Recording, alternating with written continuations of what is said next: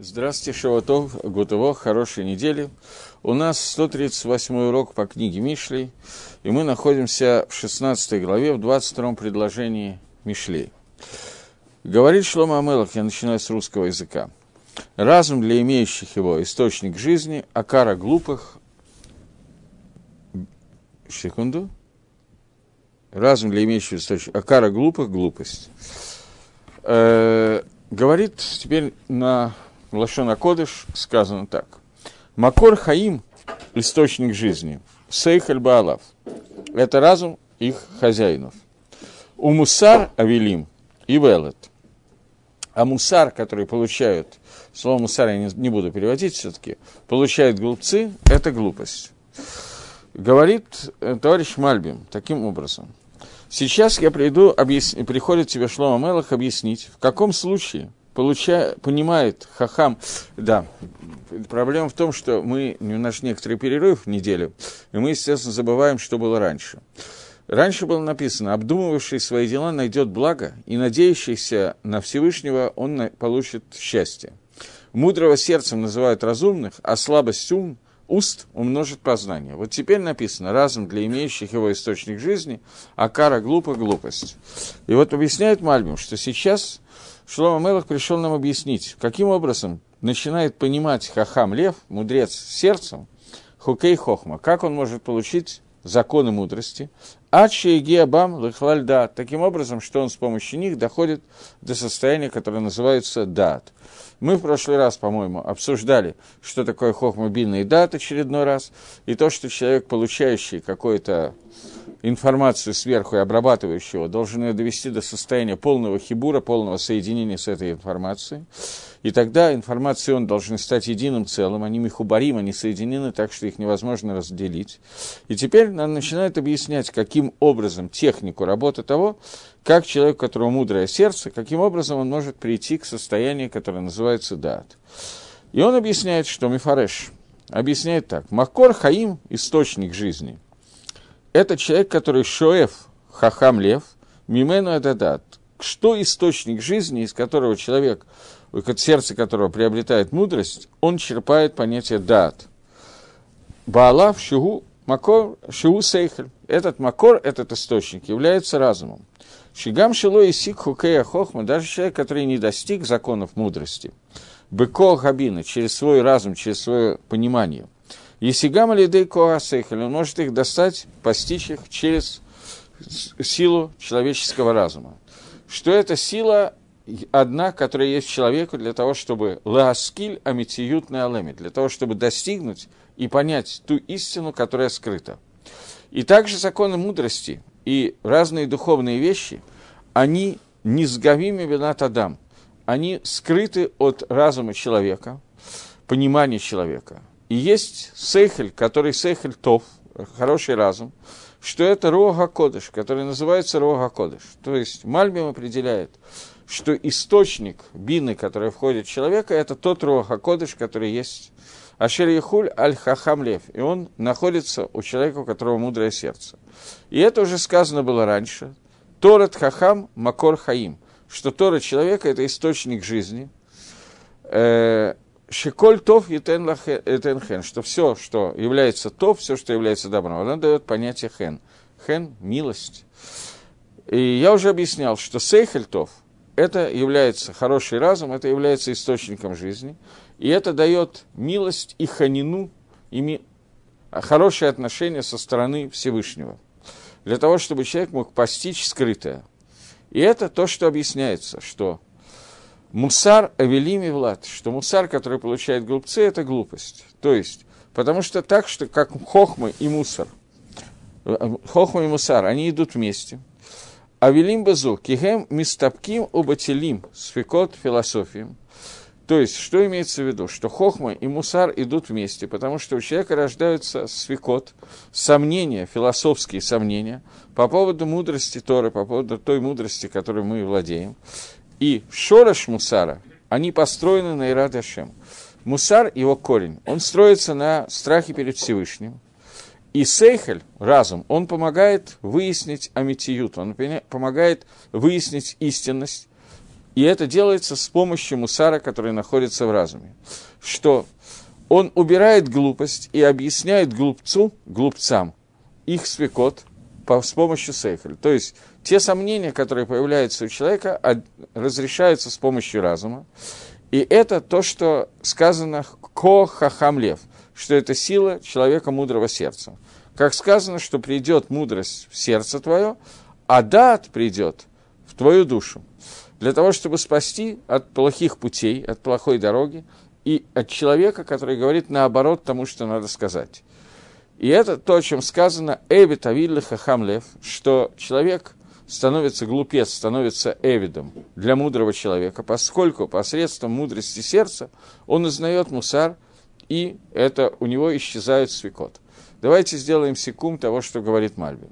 Мальбин сказал довольно длинно, запутанно, но идея очень простая, которая состоит в том, что для того, чтобы достигнуть бины, и через бины да, дата человека нужно достигнуть состояния, которое называется хахамлев.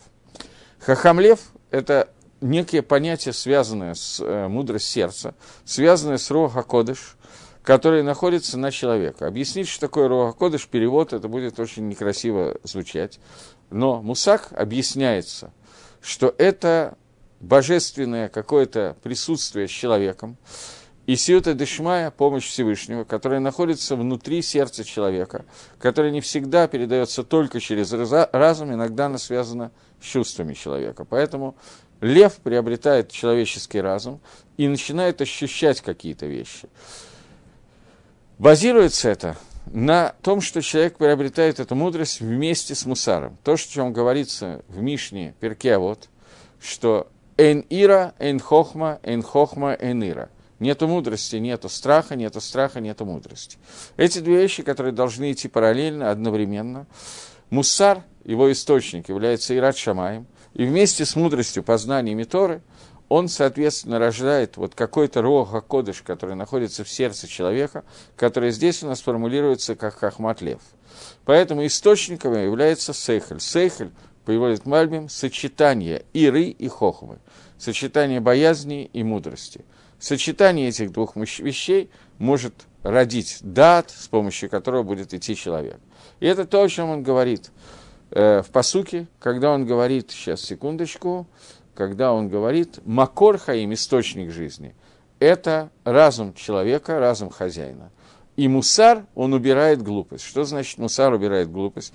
С помощью ират шамаем и сейхель, который работает параллельно, одновременно – человек может убрать из своего сердца те свекот, которые существуют, свекот, которые существуют Баимуна э, в вере человека. Окей? Более или менее. Теперь посмотрим Гаона, который разбирает этот посук немножко с другой стороны. Гаон Мивильно пишет, что Макор Хаим Сейхель Бала. Он пишет, Сейхель, разум, это источник жизни хозяина. Как сказано, Хохма Тихаеба Алейха. Хохма, она будет оживлять его хозяина. Эта фраза Шлама Амелаха только не из Мишли, а из книги Кагелет, где Кагелет пишет о том, что Хохма оживляет хозяина, того, у кого есть э, мудрость, она дает жизнь своему хозяину. Продолжает Шлама Амелахи, э, продолжает э, Гаон и говорит, и еще один комментарий. Сейхаль – это человек, который маскиль бадарахей Хашем – который идет разумно по путям Всевышнего, как сказано, «ויהי דוד לכל, э, דוד לכל דרכיו משכיל», что был Давид во всех своих путях משכיל, мудрым. То есть мудрость – это решение, по какому пути идти ко Всевышнему. И объясняет Раши, משכיל, что такое משכיל про Давида המלך, который разумно шел всеми своими путями. Переводит Раши слово «разумно», переводит Раша «мацлех». Мацлех от слова «хацлаха» – это успех, успешен во всех путях. И что такое успех? Это разум, который ведет своего хозяина. То есть для того, чтобы добиться успеха, нужно идти по всем путям Всевышнего разумным путем. Разум должен определять пути человека. И таким образом, Гацлаха, успех, это и есть источник жизни человека, о котором идет речь. Я видел, есть такие сефардские сидуры, которые называются Ишмацлех взято это название «успешный человек». из э, прошлой парши, где сказано «Вагая Йосеф Ишмацлех». И был Йосеф успешным человеком. И большая часть людей воспринимает успешного человека, это человек, который хорошо помолился, и ему сразу тонна золота спустилось с неба немножечко. Если тонны мало, то полторы. И вот это понятие от слахи, которое понимается обычно человеком, который берет в руки сидур под названием Мишмацлех. Здесь говорит Гаон Мивильна, что такое Гацлаха, о которой говорит Давид, что Давид был успешен во всех своих путях, успешен имеется в виду, что все пути он продумывал, по какому пути идти. Он не просто шел, а он решал, когда направо, когда налево, и когда какие шаги делать правильно. То есть каждый шаг он продумывал. Это называется Ишмацлех. Человек, который решает, что именно от него нужно Всевышнему. Продолжает Гаон и говорит, вторую часть посука он приводит совсем, переводит не так, как перевел Мальбим. Мальбим объяснил, что мусар – он помогает вместе с мудростью избавиться от глупости. Это перевод Мальбима. Не так, как у нас в русском переводе переведено. Я, честно говоря, не очень понял смысл русского перевода. Я его не видел до этого, сейчас обратил внимание и не очень понимаю, что он имеет в виду. Разум для имеющих его источник жизни, это понятно. А кара глупо глупость, я не очень понимаю, что означает это словосочетание. Мальбим перевел это, что э, для того, чтобы уйти от глупости, нужно от глупых свекот, от глупых сомнений в вере, нужно сочетание мусара и сейхеля, о котором он говорил раньше, и мудрости, о котором он говорил раньше. Так Мальбим переводит приглашение. Гаон немножко переводит более похоже на перевод русский, но сейчас посмотрим. Он говорит, у Мисара Велими Влад, Квилоймар, то есть Исурим, несчастье, страдания, которые приходят к человеку, глупцу, он приходит от глупости самой. Как сказано, хатоим тердов раа грехи будут преследовать зло. И об этом сказано, кимукеш гулаха, что это препятствие для тебя. Что хет от смогу макешло, что сам грех, он является препятствием для человека. Э, это немножко больше похоже на русский перевод, но немножко... Я не, я не знаю, что сказано в русском переводе, я не понял. Гаон переводит, что для глупцов их несчастье, перевод, мусар он переводит как слово страдание – не как мусар моральные качества, а как слово страдание. А страдание, которое происходит у глупцов, оно происходит от глупости. Глупость – это отсутствие сейхеля. То есть, когда человек выбирает дорогу, по которой он идет, то это является, разум становится для него источником жизни, потому что правильный путь – это и есть жизнь. Но когда человек не выбирает и идет по глупости, то в этой ситуации происходит, что те страдания, которые он получает, эти страдания рождены его собственной глупостью. То есть они рождены чем? Что он отказался обдумывать каждый свой шаг. Этим вызвано страдание. Так объясняет Гаон этот посук. И как бы один из источников этого, одну минуту, есть, он уже нас приводился чуть раньше, момент, я не помню где –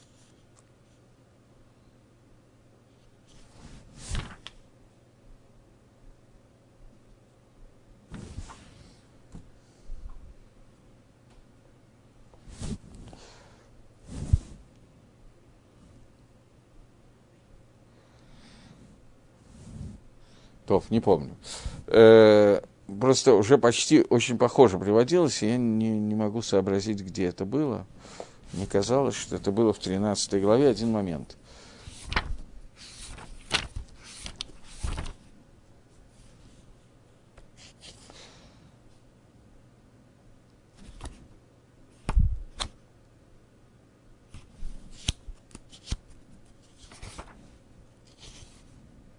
Да.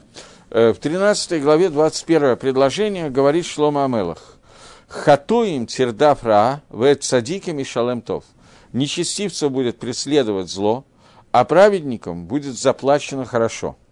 И говорит Гаон, что означает этот посук. Он говорит, что в другом месте сказано «Рашати слав хатас», что зло, оно будет проводить, э, ему будет проведена מסלול, как это, э, лыжня, маршрут, ему будет проведен, э, проведен дорога для злу проводится с помощью חטא, с помощью авейры, с помощью преступления.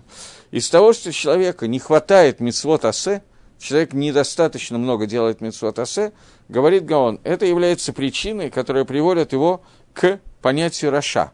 רשע – это нечестивец. רשע – это тот, кто нарушает заповеди לא תעשה, нарушает заповеди не делай. Человек, который недостаточно исполняет заповеди делай, это приводит его к пути, который приводит к нарушению заповеди не делай. И это то, что сказано здесь, говорит Гаон в 21 предложении 13-го посука, что из-за хатоим, из-за прегрешений, то есть что такое хет в данном случае? Это человек, который рагилли в отель митсуасе. Человек, который привык делать битуль митсуасе, аннулировать митсуасе, не надевать тфилин. Я знаю, что это такое. После этого за ним бежит зло таком состоянии, что оно его догоняет, и он начинает делать авирот лотасе. И он начинает нарушать заповедь «не, делай». Но цадиким, за ними как бы бежит, им платится понятие «тов». Имеется в виду, что Всевышний дает цадиким награду хорошую. То есть, что за награда, которую ему дает Всевышний? Скормицу Багайл Малейка, нету награды за митсу в нашем мире. Какая же, о какой же награде может идти речь? Объясняет Гаон, что Всевышний дает им возможность сделать еще мицвод. И эти новые мицвод называются тов, позитивность, как я уже объяснял. И это сказано, скормицу мицва, награда за мицву мицва. И еще, еще одно объяснение, что хатоим их преследует зло – после того, как э, э, люди делают грехи, их преследует зло, то есть берет их и забирает из жизни до времени. Скажем, человек должен был бы прожить 120, это проживет только 118. И как сказано в Геморе Хагига, «Вееш не спебело мишпат» есть люди, которые умирают без суда. Имеется в виду до времени, за свои грехи – и об этом сказано в Зогаре, еще какие-то цитаты, которые я не буду уже переводить. Таким образом, что хочет сказать Гаон Мивильна о нашем посуке? Он говорит, что источник жизни – это разум хозяина, человека, что имеется в виду, что хохма, она дает человеку жизнь. Жизнь – это, как мы знаем, прилепиться к Творцу, соединиться со Всевышним. Сделать это можно, только воспользовавшись разумом. Человек же, который этого не делает – он уходит, отдаляется от этой жизни. В, три, в какой главе там? В 13 главе мы только что читали, один из комментариев, что он умирает раньше срока, человек, который не пользуется разумом. И второй комментарий, что к нему приходит несчастье, которые нужны для того, чтобы убрать его, э, от него эти авирот, которые он сделал. И несчастья к нему приходят из-за своей глупости. Источник этих несчастий – собственная глупость человека – если немножко соединить два комментария Мальбима и Гаона, то получается так. Гацлахой называет Мальбим те, то, что Гаон называет Хаим, жизнью. То есть разум ведет к успеху. Что такое успех? Жизнь, то есть соединение со Всевышним. Поэтому каждый шаг Давида Мелаха должен был быть рассчитан, об этом он говорит в псалмах. И так, об этом же говорит здесь Шлома Мелах что человек, который стремится к источнику жизни, человек, который взвешивает шаг и обдумывает его, то он идет постоянно по пути Всевышнего, и это то, что делал Давид Гамелах, и он был Мацлех. Это Гаон именно говорит, не Мальбим, я перепутал. А мусар, то есть несчастье, преследует человека, который идет по пути глупости, то есть он не взвешивает своих поступков и идет так, как получается. То есть он не следит за авирот или мецвод, который он делает, и результат понятный, более или менее. Я хотел здесь обратиться к кусочку из Дери Хашема Рамхаля, который говорит на эту же тему, но он говорит очень длинно, поэтому посмотрим так кусочками, смогу я сократить или нет, не знаю. Он говорит, есть глава в первой части Рамхаля, четвертая глава, занимается, что такое маца в состоянии человека в этом мире и вещи, которые, э, дороги, которые находятся перед человеком в этом мире. На эту тему наход, э, как бы весь перек написан на эту тему. И он говорит, что человек в этом мире, у него есть два иньяна, два вопроса. Сам человек и его части его поведения. И он говорит, что человек сам по себе. Мы уже говорили, что он состоит из двух противоположностей – почти как Лыгавтеля Маркса, закон единства и борьбы противоположностей. Две противоположности – это тело и душа. Но вот мы видим, что материальность, она в человеке первична. И это тоже немножко или немножко напоминает Маркса, который говорит о том, что, я извиняюсь, бытие определяет сознание. Так вот, мы видим своими глазами, что материальность в человеке первична. И его производные материальности, они очень сильно так, что их невозможно описать. И это начинается сразу же после рождения человека. И почти вся материальность у него, и мозг, разум человека, не начинает работать, а только немножко. Здесь Рамхаль уже пишет то, для чего я его открыл. А именно, он пишет о том, что материальность человека – это фактически его телесная деятельность, переведем на наш язык, который учили на биологии, не к ночи будет помянуто, что существует понятие инстинкты телесные, с которыми человек рождается. Есть безусловные инстинкты, это прямо начинается с родов человека. Есть условные инстинкты, которые они вырабатываются на уровне собаки Павлова, у которой в нужное время начиналось от колокольчика, начиналась выделяться слюна, потому как кушать хотелось. Так вот, эти инстинкты – это телесное начало человека, его бытие. И есть духовное начало, которое пишет Маораль, э, Рамхаль пишет, «Вейн гасейхаль паэль эламиат», а разум человека действует только немножко. В соответствии с тем, как он растет, ребенок, то сейхаль его начинает быть все сильнее и сильнее – я в скобках добавляю не всегда и не у всех, но это шутка. У каждого человека, Амрабхаль сам об этом пишет, у каждого человека в соответствии с этим человеком. И во всяком случае, не уходит материальность и продолжает властвовать на человека до того состояния, что доводит его до различных грехов. Но если он растет мудрости и начинает учиться мудрости, и начинает лит хазек бедрахейха, и начинает быть более сильным в своих путях – и он старается, очень тяжело переводить, захватить свою природу, лихвош, как перевести? Овладеть, Овладеть своей природой, и не будет он э, давать никакого силы, никакой возможности властвовать своим таавот, своим э, желанием, вожделением, и тогда он будет все время э, усиливаться для того, чтобы идти путями разума. И тогда мы видим, что эти вещи, которые его...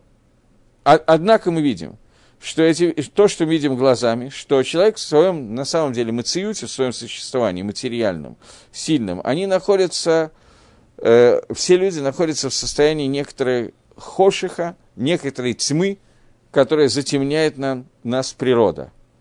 И это очень далекий мациют – от того, что должно быть на самом деле у человека, который приближается к разуму. Я прервусь в Рамхале, потому что я так могу весь урок его читать, он весь на тему этого посока Мишли, вся эта глава.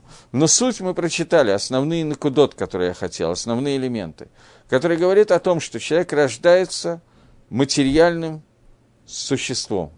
Пока он ребенок, у него есть два инстинкта – поесть, сходить в туалет. Если холодно или еще что-то, он еще может поплакать. Больше ничего он делать не может. Это человек, который вообще вроде бы как никакого уровня структуры развития головного мозга не видно.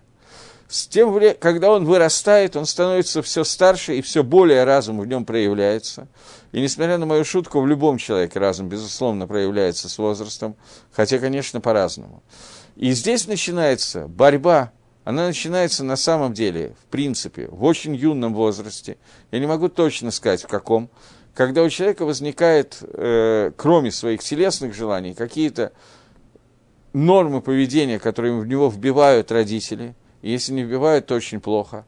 Нормы поведения, которые он видит от окружающих – После этого в нормальной ситуации, еврейской ситуации, он начинает учить Тору, и разум начинает ему диктовать какие-то вещи, которые противоречат тому, что диктует тело. С возрастом это усиливается, усиливается усиливается. Этот конфликт находится с человеком всю его жизнь. И всю жизнь у человека есть конфликт между разумом и телом. Человек, который становится старше, его тело становится слабее, его тело становится менее телесным, если можно так сказать.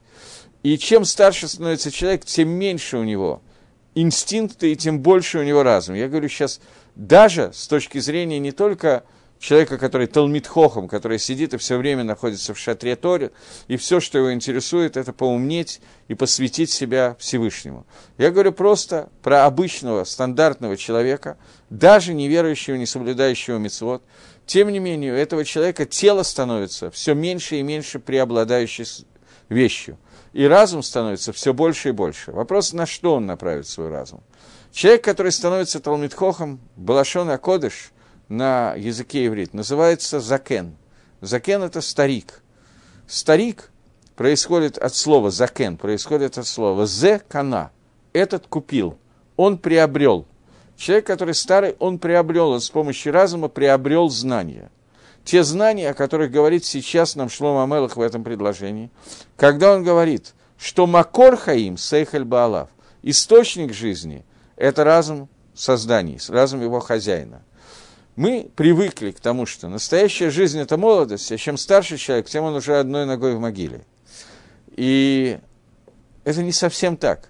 Потому что Макор Хаим, или совсем не так, настоящий Хаим – это Алам Аба. Алам Азе – это только путь, этот мир – это только путь для того, чтобы достигнуть Алам Аба.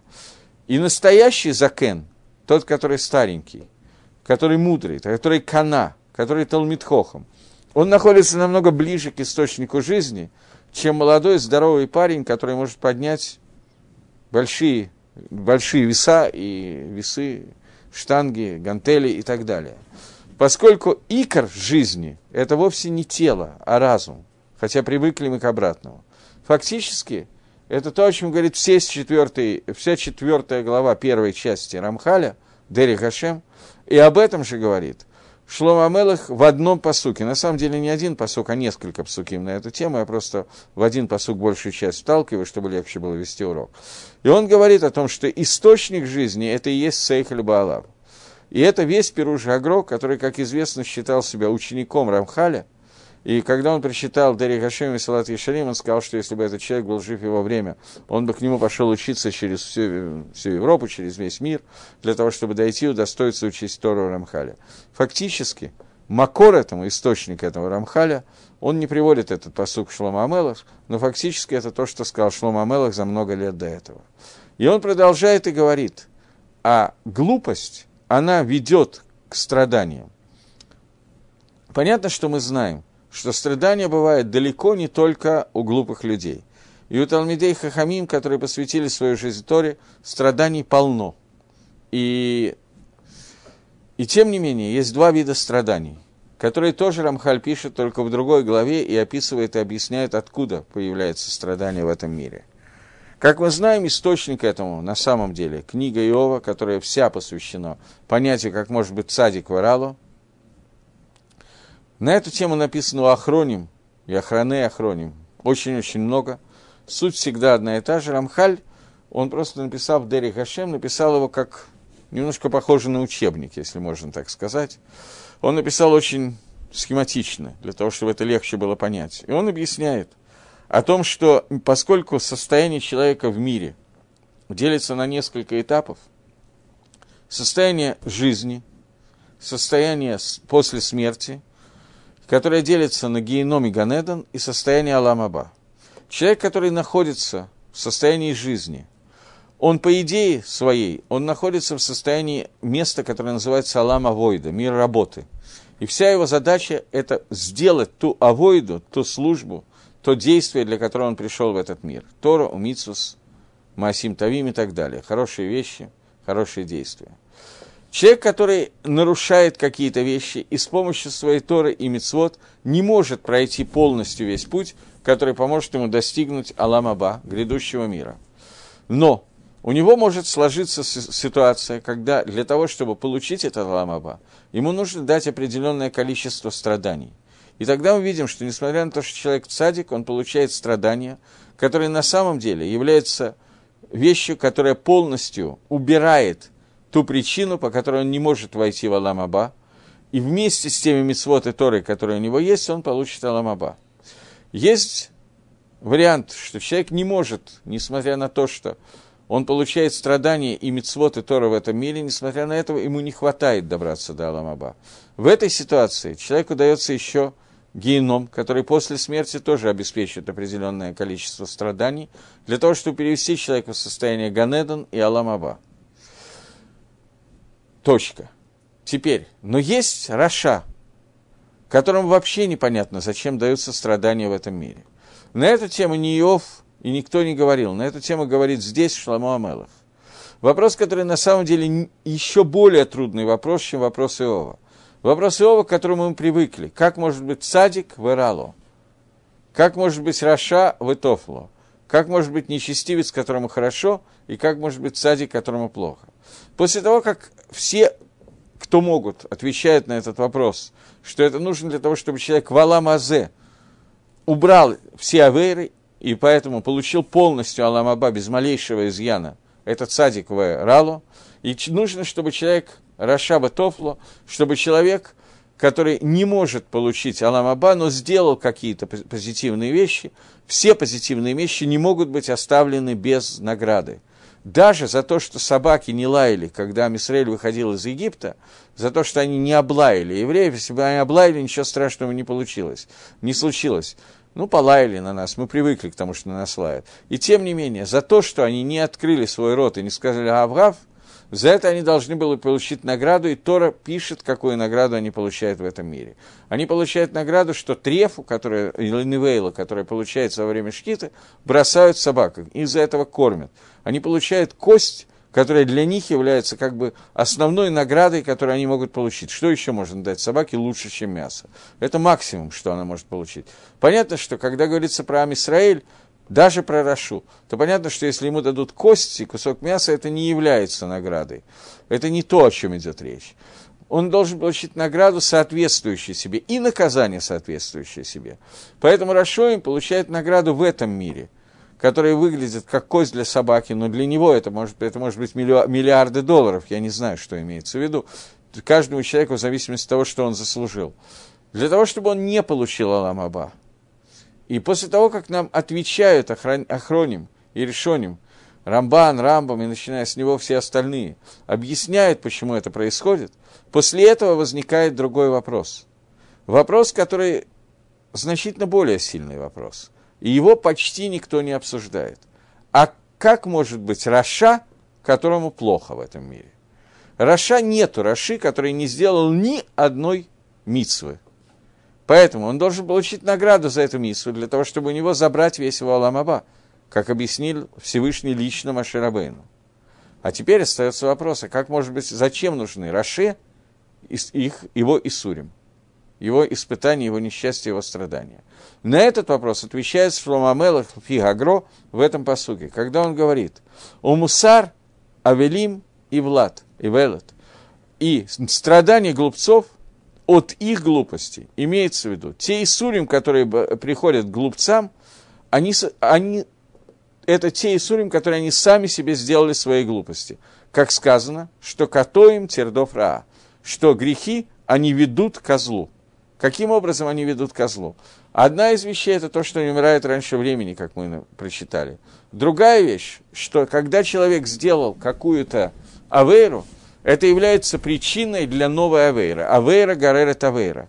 Здесь не имеется в виду страдания, как объясняет Гаон. Не страдание является, дословный перевод, глупость, перевод, страдание, причина страдания – глупость, дословный перевод. Но здесь имеется в виду страдание, не страдание из-за того, что человек получит меньше зарплату. Здесь имеет в виду, имеется в виду страдание, которое получает человек в виде того, что он оказывается в ситуации, когда он снова делает преступление. И это другими словами. Когда человек не пользуется своим разумом, и его сейхель не работает против его тела, и он идет на поводу своего тела и делает какую-то авейру, то это гореет, это приводит к еще одной авейре. То есть у него исчезает сюта дешмая для мицвы, и он остается один на один с испытанием, и это испытание он мог легко избежать, если бы воспользовался своим сейхалем, а вместо этого он попадает в это испытание, которое приводит к очередной авейре. И это имеется в виду, что причиной глупость, мусар, то есть страдания, они, приводят, они рождаются из-за человеческой глупости. Страдание в данном случае имеется в виду то, что человек теряет возможность митсвы и приобретает возможность авейры. Окей? Более или менее. тогда я думаю, что мы можем перейти к следующему посуку. Очень я затянул этот посук, но следующий короткий. Говорит Шлома Амелах. Посук номер 23. Говорит Шлома Амелах, сердце мудрого вразумляет его речь, а в устах его умножается знание. Мальбим объясняет, а, вначале я прочитаю на иврите нормально. Лев хахам ескиль пигу, вальсфатав есиф леках. Сердце мудреца, оно сделает мудрыми, умными его уста, и на, на сфатав, на его языке, добавится леках, добавится приобретенное, добавится мудрость. Говорит Мальбим, что имеется в виду. Здесь объяснено, что в, в, сер, э, что в сердце вот этого мудреца, о котором мы говорим, которая мудрость возвращается к, виде, к нему в виде киньяна. Он ее приобретает, обрабатывает, и она становится частью его. До такого состояния, что человек становится, приобретает новое название, новое имя, и называется Хахам Лев, мудрец сердцем. Таким образом, это, после этого это сердце дает мудрость устам. А уста здесь это намек на то, что человек говорит мудрыми словами. И когда он говорит о законах мудрости, то на него падает от Всевышнего Руах Гасейхель. Вот этот, что-то типа Руаха Кодыш, что-то типа, короче говоря, Сюта Дешмая, помощь от Всевышнего, которая помогает ему формулировать слова и делать так, что слова, которые он говорит, они базируются, они являются эмис, истину с точки зрения закона мудрости. И тогда – на этих словах, на устах добавляется мудрость. То есть, когда говорит устами, чтобы объяснить и вывести это в состояние дат, в состояние разумного и понятного и соединенного с человеком, это, намек на это находится в устах человека, и это добавляет ему мудрости. Как сказано, «Метах сватав и сивлехов». В другом месте сказано, а именно два посука назад, в 21-м посуке сказано, мудрого сердцем называют разумных, а слабость ум, уст умножает познание. Так вот, умножение познания, которое происходит, происходит, когда человек что-то говорит. Теперь я прочитаю Гаона, и потом подведем итоги этому посуку, поскольку здесь он очень похоже объясняется.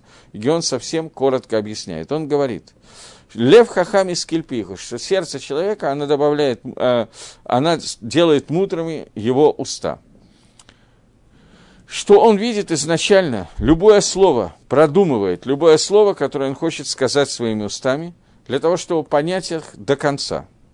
И также посредством его языка, что он видит то, что, то, что собирается сказать, и он постоянно повторяет и постоянно умножает свои слова. Посредством этого это добавляет его знания. Теперь попытаемся своими словами сделать секунд того, что говорит Шламу Амелах по обоим мнениям. Объяснение одно и то же. Он говорит о том, что человек, который разумный человек, он делает разум, поступает в чувство.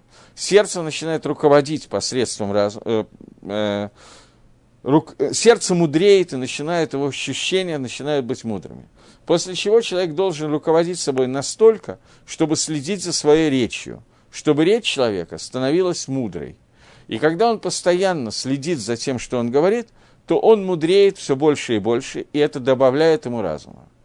Для того, чтобы лучше понять этот кусочек, давайте воспользуемся известной Мишной в трактате Перкеавод.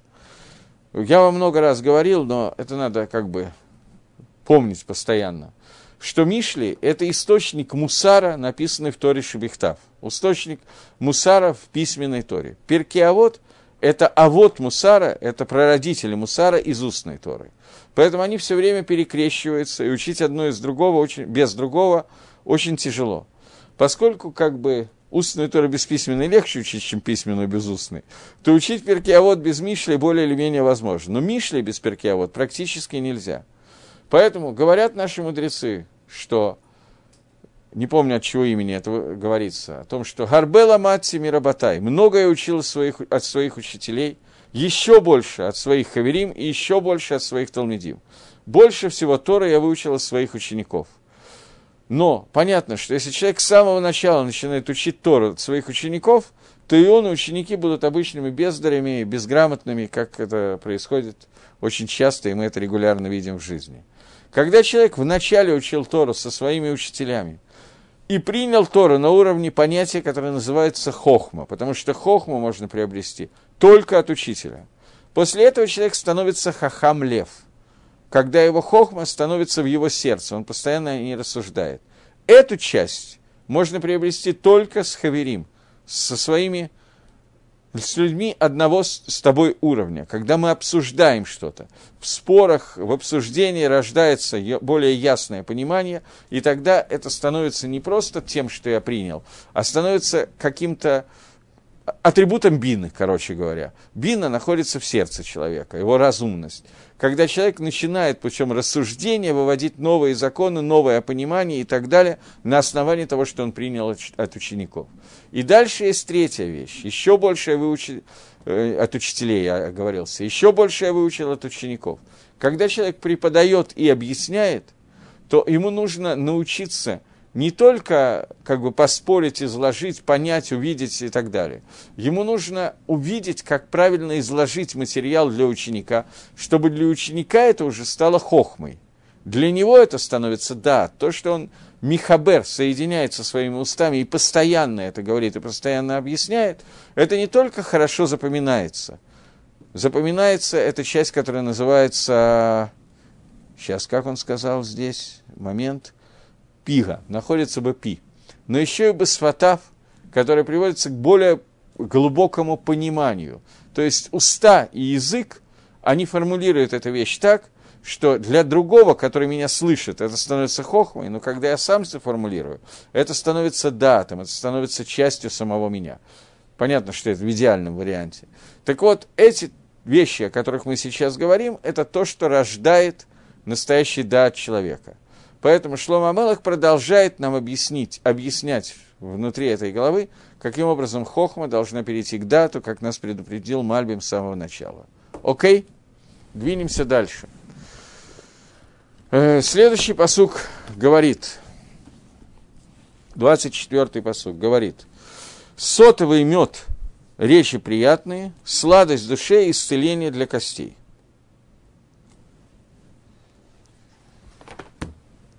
Э, я даже не знаю, как правильно перевести, может быть, это правильный перевод. Говорит Шлома Амелах, цув дваш им реноам, маток ленефиш умар пелецем. Я не знаю, как правильно перевести цув дваш. Дваш – это мед, цув – лацув. Это то, что плавает на поверхности. Плавающий мед. Я не знаю, может быть, это и есть сотовый мед –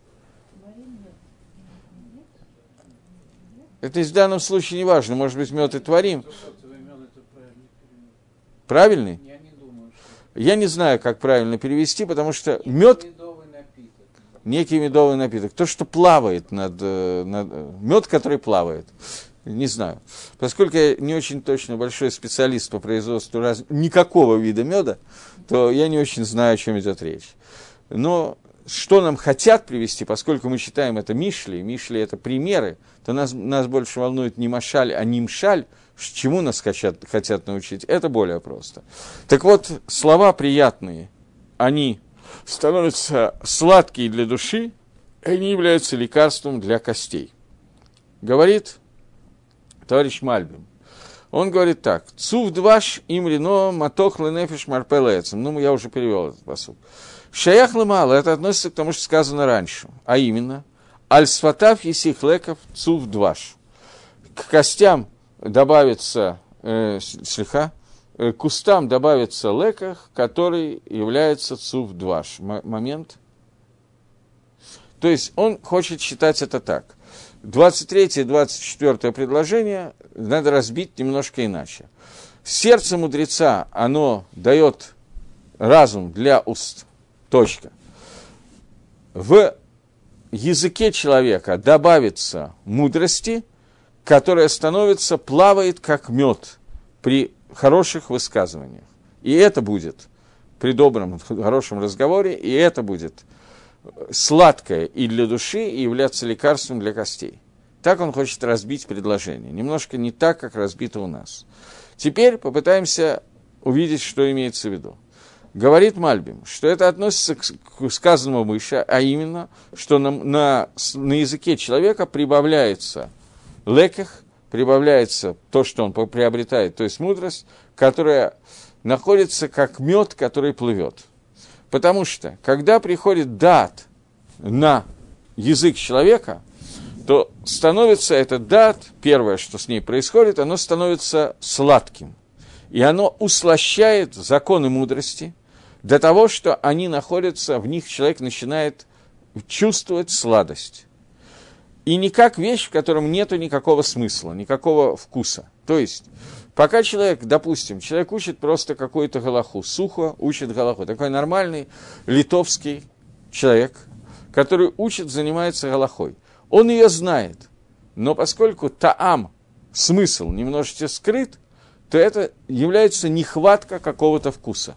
В тот момент, когда он начинает, это хохма, начинает входить в него все больше и больше, то в этот момент это приобретает не только э, атрибут хохма, о котором мы говорим, но приобретает, кроме этого, еще какую-то сладость, какой-то вкус. И это то, о чем часто говорится, о том, что понятие извиняюсь. И это о том, что часто говорится, о том, что Таам мицвод мы не знаем. Мы не знаем смысла заповедей. Но слово таам, оно работает, с иврита переводится на русский двумя словами.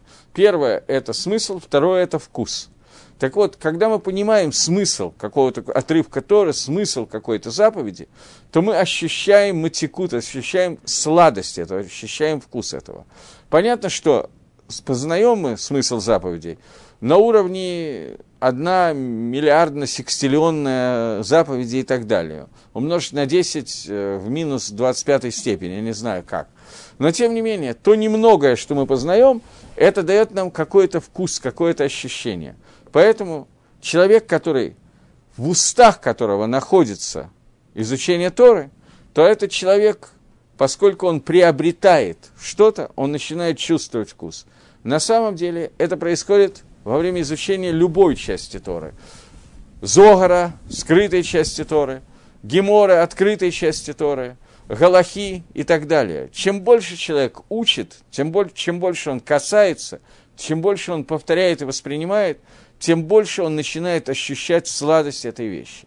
Это то, о чем говорит нам Шламу Амелах. Поэтому, несмотря на то, что я не знаю, что такое цув-дваш, плавающий мед, но о чем идет речь, более или менее понятно. Э, и это не как вещь, в котором человек не чувствует вкуса. Но он находит этот вкус, и этот суп дваш, о котором сказано, что он наам, он приятен, что его наимут, его приятность, это духовная часть, которая приходит из-за мускалим рухним, из-за каких-то вещей духовных. И здесь нам объясняется, что цув дваш – это не телесная, не телесная сладость, которая приходит к ну, хаех – это небо, которое ощущает небо человека, не только его телесная сладость. Ух ты! Обалдеть. Это не только телесные вкусовые рецепторы, которые существуют у человека, но это также матикут, также сладость, которая духовная сладость. И вот эти имры, но красивые слова, которые говорят человек, они не относятся только к душе, и они не отделены от тела. Но это сладость, которая двойная. Она и сладость духовная, душевная, и сладость, которая вылечивает кости человека. До такого состояния, что человек достигает истины своей мудростью и соединяется со своим телом, и тогда Руах Халаким, тогда Руах Всевышнего, Дух Всевышнего наполняет все комнаты, все полости, все, что есть в человеке, и возвращает его от глупости посредством Исурим – которые были у человека, к мусару нефиш, к духовной части. И таким образом, этот сейхель, который с помощью сейхеля, человек, который... Сейхель – это разум, да? Анализа и путями сейхеля, когда человек идет, он начинает ощущать не только духовную сладость, но эта сладость переходит и к телу тоже, и не только вкусовые рецепторы, которые находятся в небе человека, но даже кости человека, в них проникает смысл заповедей. И этот матикут – он наполняет и душу человека, и его тело. И это сладость, которая заполняет все. Это тот цув дваш таинственный, который плавающий мед, дословно, или сотовый мед, о котором говорит Шлома Амелах. Это один из примеров, когда хочешь, не хочешь, переводи дословно, никакого смысла в этом нету в дословном переводе. Поскольку ничего не поделать, книга Мишли, ровно как и Кагелот, пользуется аллегориями, и аллегории, которые, ну, не знаю, может быть, может, как-то можно их составить по-русски так, чтобы они чувствовались, но, по-моему, это невозможно сделать. В всяком случае, я стопроцентно не могу даже попытаться к этому прикоснуться, поэтому переводить я никогда, блин, это ничего не буду. Говорит Гаон Мивильна. Он говорит, сув дваш им реном. Возвращаемся к тому же посуку, но с комментариями Гаона. Что вот плавающий мед – это уста приятные. Каждая вещь, моток, любая вещь сладкая называется в Торе двашем, говорит Гаон, медом. Словом цум, цуф, называется э, самая, самая сладкая, очень сладкая, чрезмерно сладкая вещь. Таким образом, цуф дваш – это слад, самая сладкая из возможных сладостей.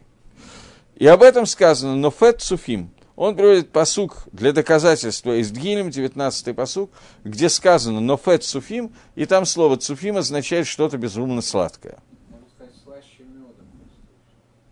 Ну и как перевести посук? Слаще меда что? Слаще меда слова, вот эти вот красивые речи. Может быть. Но он не хочет сказать, что это слаще меда. Он хочет сказать, что они работают как самый сладкий мед. Они дают сладости душе и телу. Мне кажется, что это он хочет сказать. Окей. Э, так вот, он продолжает и говорит, что но цуф... А, извините, я пропустил кусочек. Э, и теперь он говорит, что вот этот сув дваш, он лучше, чем сам дваш. То, что плавающий мед, вот он лучше, чем сам дваш, лучше, чем сам мед. Почему? Дваш, он сладкий, но он не полезен для тела. Мед, он не полезен для тела. Я, так вот, честно вам сказать, не знаю, что полезно, что вредно для тела. Э, Гагро утверждает, что мед для тела не полезен. Но цуф – это тот мед, который полезен для тела тоже. Понятно, что цув-дваш – это не э, то, что добыто у пчелы или из тамарим. В данном случае мы уже ушли от Машаля и пришли снова к ним шалю. Это те самые имри, но, которые э, слова, хорошие слова, красивые слова, слова Торы, которые одеты в красивую оболочку. Вот они, они дают сладость и для тела, и для Торы, и для души, даже для тела. И это то, что сказано. Им Рено, они подобны вот этому таинственному цуфу, который является сладким для души, и также то, что лечит кости. Кости, говорит Гаон, это главная часть тела. Имеется в виду, что есть два Нейдиним Аврим Аля Адам. Есть два вида суда, которые приходят к человеку после его смерти. Первый – геном, и второй – хибуда кевер. Мы их как-то обсуждали поскольку у меня подчеркнуто, судя по всему, это предложение я уже читал когда-то, когда из другого места мы пришли. Так вот, геном и хибуда кевер. Это две вещи. Геном – это то наказание, которое получает, то исправление, которое подвергается душа после смерти человека. Хибуда кевер – это то, те страдания, которые получает тело после смерти человека. Когда тело съедается червяками, и я где-то читал в нескольких местах, что до тех пор, пока червяки не съели труп, это большие страдания, которые чувствует человек. Я не знаю, как он это чувствует, я не буду это обсуждать сейчас. Но поэтому одна из причин, по которой во многих местах в, э, в Эрицесроль хоронят без гроба вообще. Кладут прямо э, тело в песок, в землю, для того, чтобы оно как можно быстрее, само тело ушло, и остались только кости. В Хуцларец, где хоронят в гробу, есть люди, которые специально в гроб ставят вот как такой камень, для того, чтобы гроб плотно не закрывался, для того, чтобы тело быстрее могло разложиться, потому что эта скорость этого разложения, оно уменьшает хибуда кевер. Оно уменьшает страдания человека, человеческого тела в могиле. Так вот, два, страдания, два вида страдания, два дина, которые проходят на человека, это юном и хибуда кевер.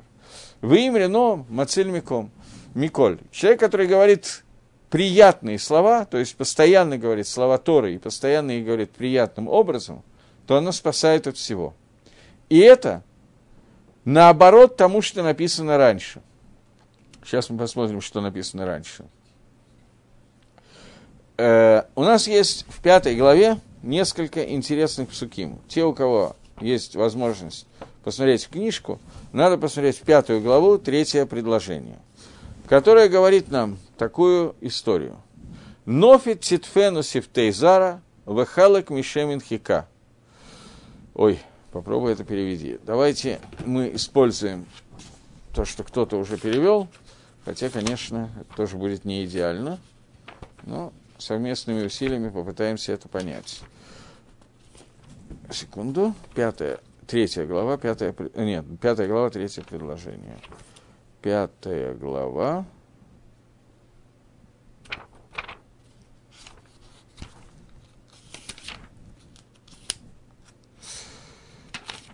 Говорит Шлома Амелах. Сотовый мед источает уста чужой женщины, и даже елия э, небо ее, но последствия от нее горьки, как полынь остры. То есть, он говорит, что сифтей зара, сейчас, Окей, okay, используем тот же перевод, который он сказал, что э, Иша Зара, как мы знаем, это женщина-блудница, которая является тайва, которая телесные, э, та часть человека, которая э, преследует телесное удовольствие, да?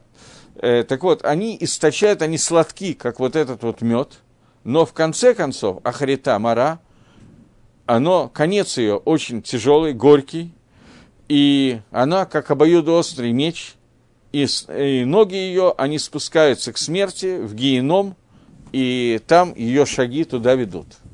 То есть, теперь это ровно наоборот тому сотовому меду, который говорится у нас здесь.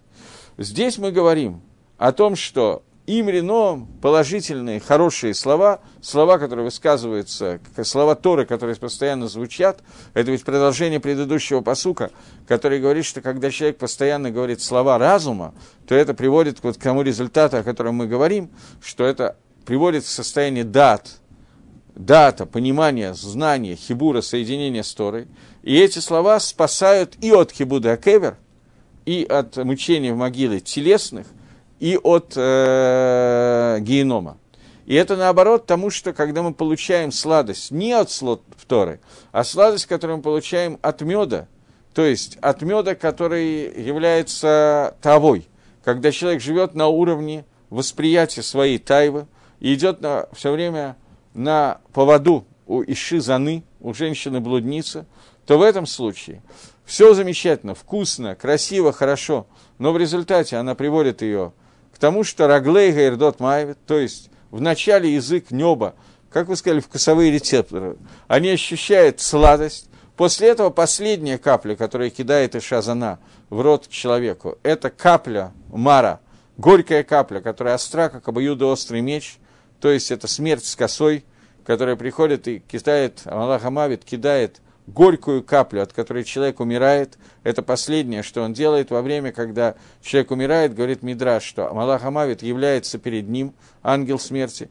Человек от ужаса открывает рот, и в этот рот летит вот эта типа мара, горькая капля, которая умертвляет человека и сжигает у него все внутри, и от этого начинаются там все хибута и кевер и так далее, все страдания, гниения, они от этой типы мары, которая входит во время смерти в эту секунду. И Граглейга Ирдот Мавит. Что такое Раглейга Ирдот Мавит? Ноги ее ведут к смерти. Смерть – это разделение души и тела. То есть это геном, который получает человек, шауль, геном, в который попадает человек, и хибуда кевер, который он получает. Им реном, они слаще, чем этот мед. Они дают большее удовольствие для души и большее удовольствие для тела. Они спасают и от хибуда кевер, и от э, генома, который должен получить человек. То есть это противоположность, то, как надо себя вести, отделиться от Тавы и присоединиться к Сейхалю. Это продолжение того, что сказал Рамхаль, который говорит, что вся человеческая жизнь – это борьба двух вещей. Его телесных инстинктов – раз, и его разума – два. Так вот, разум, который выходит через уста человека, это то, что спасает его от телесных инстинктов в виде тавы – о котором говорилось в пятой главе, и приводит в состояние спасения от Хибуда Кевера и о котором мы сказали сейчас. На этой счастливой ноте Я закончу сегодня.